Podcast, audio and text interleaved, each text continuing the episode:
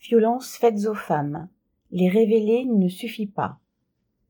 Selon le rapport annuel publié par le ministère de l'Intérieur, le nombre de plaintes déposées par des victimes de violences conjugales a doublé en six ans, passant de 121 256 en 2016 à 244 301 en 2022, la Seine-Saint-Denis restant le département où elles sont les plus nombreuses.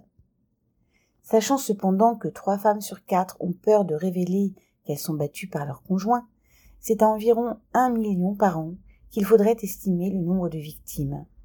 Cela ne signifie pas forcément un accroissement des violences, même si ce n'est pas à exclure, mais plus vraisemblablement que les femmes osent plus qu'avant révéler les sévices qu'elles subissent.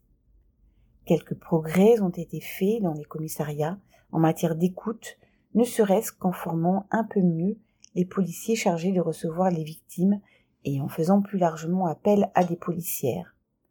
En outre, nombre d'associations, de travailleurs sociaux, de tribunaux, etc. travaillent à redonner confiance aux victimes. Si porter plainte contre cette violence est déjà un pas, cela ne met pas pour autant les femmes battues en sécurité.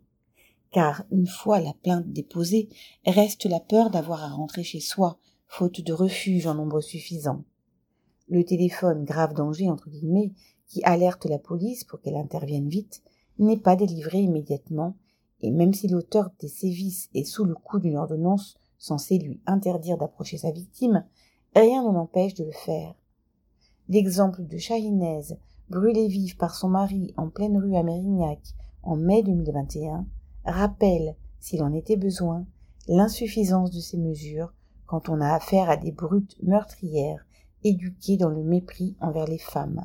Marianne l'amiral.